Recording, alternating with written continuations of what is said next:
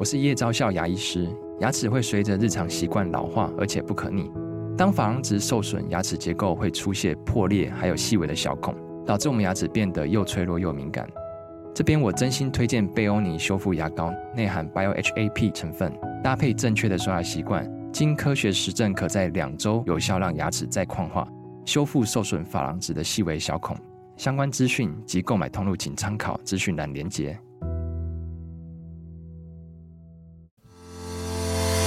好你点进来听，刚好我想说点什么。大家好，欢迎收听《刚好遇见你》，我是赖芳玉。每集我将为您带来轻松、舒心跟专业的多元角度，我们一起来聊天吧。各位朋友，大家好。最近有一则新闻，大家都在议论，好，也就是高嘉瑜高委员呢受有亲密暴力啊。那么日前这个加害者哈已经是被收押禁见，原因是因为呢，呃，高委员这个事件当中可能还涉及其他的女性被害者啊。那这个女性被害者可能涉及到呃，涉及她的隐私。照片呢，在手机里面发现了这些哈，那么他到底是不是有呃妨害秘密罪哈？那么还有他包括他的这个私刑拘禁啊，就是把高委员拘禁在饭店内啊，这也涉及到私刑拘禁罪，那也涉及到了伤害罪啊。那么因此呃，法院哈可能就裁准了检察署的这个声押哈，而且是收押禁见。那么他除了这个认为他有逃亡之余啊之外，因为他都住饭店，然后居无定所，那还有一个叫做预防性羁押的概念，会认为他有重复性的犯罪啊。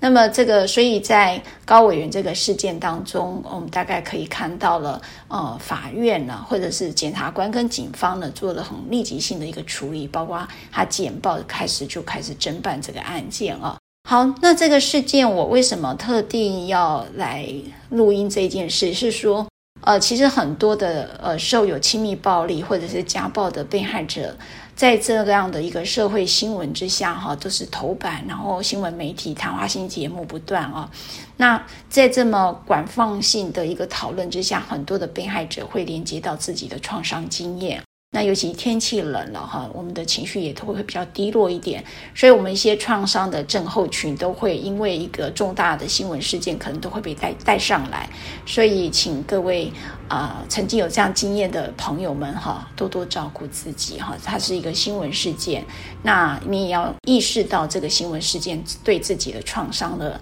呃连接的一个影响。如果有需要的话，可以再跟你的咨商师或者你的社工呢，再多聊一聊这个事情哈。所以会让自己舒服一点，否则呃这样的一个密集的一个新闻，对你们的创伤可能会有一些啊连接，但是你又没有办法去处理的话，对自己会比较不好受哈。所以我会特地做这个录音室，想要提醒大家多保护自己啊，多照顾自己。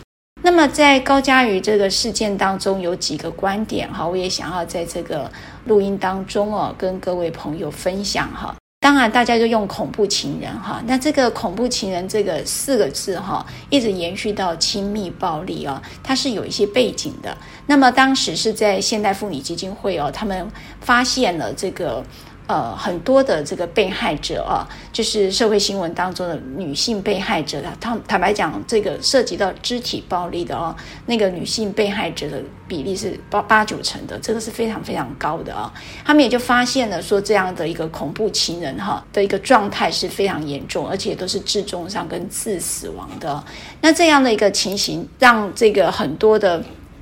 被害者却无法哈来处理哈，无法就是没有法律。不过呢，后来也因为现代妇女基金会把这个恐怖情人的事件标示之后呢，那么因此就有现在目前家庭暴力防治法的恐怖情人条款。也就是说，你虽然不是家庭成员哈，你是同居者或非同居者的亲密关系哈。非同居者的亲密关系的时候，你也可以比照家暴法里面的相关规定来申请保护令哦。那么这个是一个很重要的一个修法的过程。那么到底呃，很多当时在我们在讨论啊，恐怖情人到底有没有什么客观上你，你你怎么去认识这样的一个人来辨识他是不是恐怖情人呢？就是你跟他交往了，可是呃，我看到高委员说跟他交往三个月就发现他有很多的情绪议题，但是又分手不了哈，所以就是不断的被权控哈，那叫权控了。那这个权控是他有提到，从他的呃记者会去提到说，因为他总是在录音。包括任何跟政治人物的录音呢，他都握在手上，所以这件事情他非常的害怕哈，导致他是无法提出分手的。那么现代妇女基金会当时针对于恐怖情人有几个呃判断啊，那么我也先讲一个，我们有高达六成以上的这个暴力啊，性亲密关系暴力都是分手是暴力的高峰期。那么所谓的恐怖情人，他有提到几个判断哈，那大家也可以试着听听看哈。那么我觉得可以参考，呃，他就是操控感非常强烈的人，坚持自己的意见，对于交往者有很多的限制跟操作的操弄的行为，哈。第二个就是暴冲性格的人，也就是他的情绪诡谲多变，起伏很大，不容易控制啊。譬如说举例来讲，呃，骑个摩托车或开车跟人家有点擦撞，就跟人家尬车啊，引起高冲突，也就是他在情绪处理。呃，这个冲突的模式当中很单一了哈，很僵化，所以他很容易在很小的事情他就没有办法控制他自己的情绪啊，这就是暴冲性格的人。第三种是指责型的人，也就是说，这一切都是别人错哈，也不愿意自我负责哈，这种比较指责性格的人。第四个是冷血性格，也就是他对于呃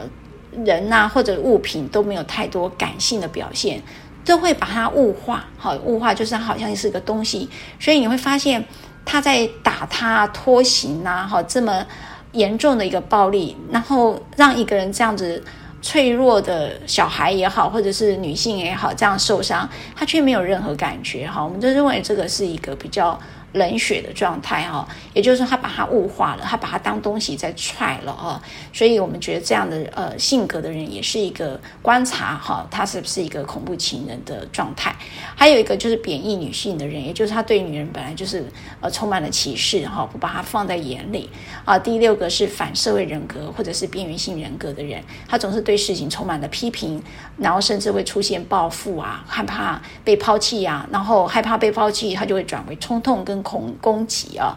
所以如果这么讲的话，以高嘉瑜高委员的事件来看，那么这位呃行为人似乎好像中了不少哈。当时我们在现代妇女基金会呃的一个判断，这个行为人哈，也就是高委员事件里头的这位行为人，呃，你大概会看到的就是他可以。如果从呃高委员讲，就早晚上十点一直打到清晨哈，那么这是相当把这个人当作物品的哈。对于呃这件事情，我们大概可以看看得见啊。第二就是可能有类似可能啊，就是情绪暴冲了哈。你刚才看到苹果日报哈也去提到了他对他的母亲以及啊对他的前女友哈都有这样相关的判决哈跟案例可以参考。也就是说，他处理情绪的一个议题啊。呃，似乎就是有故意呃固定的一个模式，都是用暴力跟冲突来做处理的啊。所以呃，这个他的这样，如果说从我们来看的话，从我们之前的研究来看，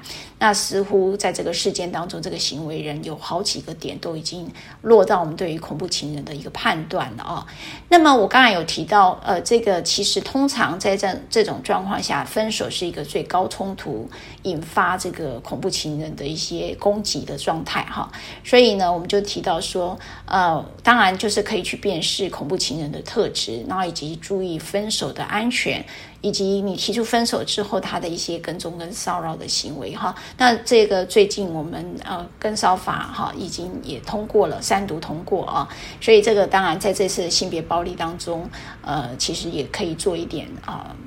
一点法律上的一个保障了哈。好，那当然这个说实在的，我们都有去提到，呃，有刚才在讲恐怖情人怎么辨识啦，以及说提分手要怎么样注意自己安全。可是即便我们这么讲，可是一开始其实我们确实都很难很困难哈。那当然这件事就是我们要讲，就是说当你进入到一个亲密关系的时候，进入到交往状态的时候啊，是不是可以多了解一点？也就是说，跟他周遭的交友情形哈，朋友的情形可以多了解。那么，其实，在讲这件事，并不代表着这个高高委员他。当时为什么没有判断出来哈？因为他有提到，因为他旁边所有的呃，这个包括他脸书下面呃交往的对象，好多都是呃有名有姓的哈，有名有姓就是所谓的公众人物啦，不管是政治人物啦，或者是呃一些公众人物啊，都会让他误以为他其实是呃应该是一个呃被肯定的，也就是被这整个社会所肯定的人啊，所以我觉得呃。遇到恐怖情人，我即便我们在讲说怎么判断，但是说实在就是很困难哈。那当然，这个也就是我觉得高委员他为什么一开始处在一个自责的状态哈。诶，所谓那个自责状态，就是说为什么会遇到哈？那我大概最心疼的是他第一句话就讲说对不起，让大家担心了。那也怕自己的父母亲担心。其实我最心疼的就是被害者。他们都会陷入自责，就是说我当时遇人不淑，没有看清楚，然后让自己受伤，然后让自己的父母为我为他担心，然后也为关心他的朋友而担心啊。当然也涉及到我刚才提到，其实高伟是一个高射精的人哈。那么他遇到这个事情，他他也说到，他觉得是丢脸的事哈。所以你会看被害者自己、自责跟羞愧感哈，都是往往是我们看到家暴受害者的很直接的一个创伤反应哈。也就是他第一个反应是会如此的哈。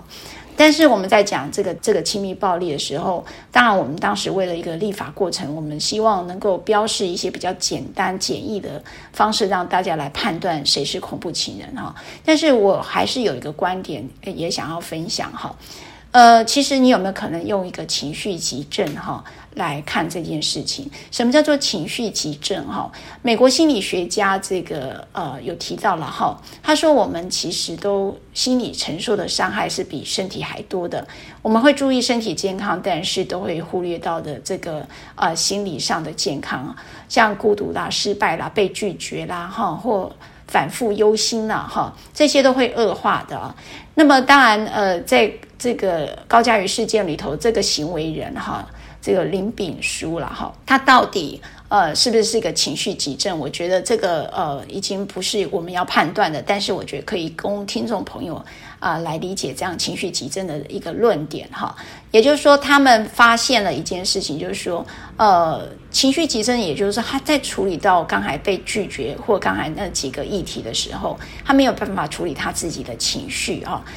刚才提到分手是高达百分之六十五点一五嘛，哈，这个也就是我们为什么会说，呃，提出分手是一个高峰期，就是被拒绝，哈。那么他们当时当他们被拒绝，或者是他呃在这个事件当中，他觉得呃高嘉瑜高委员跟前男友有一些。呃，往来哈，这个往来可能就是如他讲的，其实并不是什么特别的，只是帮他小孩去买东西而已啊，他就引起这个情绪急症哈，这个也非常就发现他的那个雷点很多哈，一触即发哈。那这样一触一触即发的一个状态下，到底我们该怎么做哈？不过我跟呃各位听众朋友，我为什么要特别去提到情绪急症哦？也就是说，其实所有人在呃这样的外观的时候，其实看起来。呃呃，譬如我刚才在讲的是这个案子的行为人看起来又高学历，然后这个文质彬彬的似的哈哈，就是呃批判性很高，也就是说他在论述的时候相当具有呃内容哈。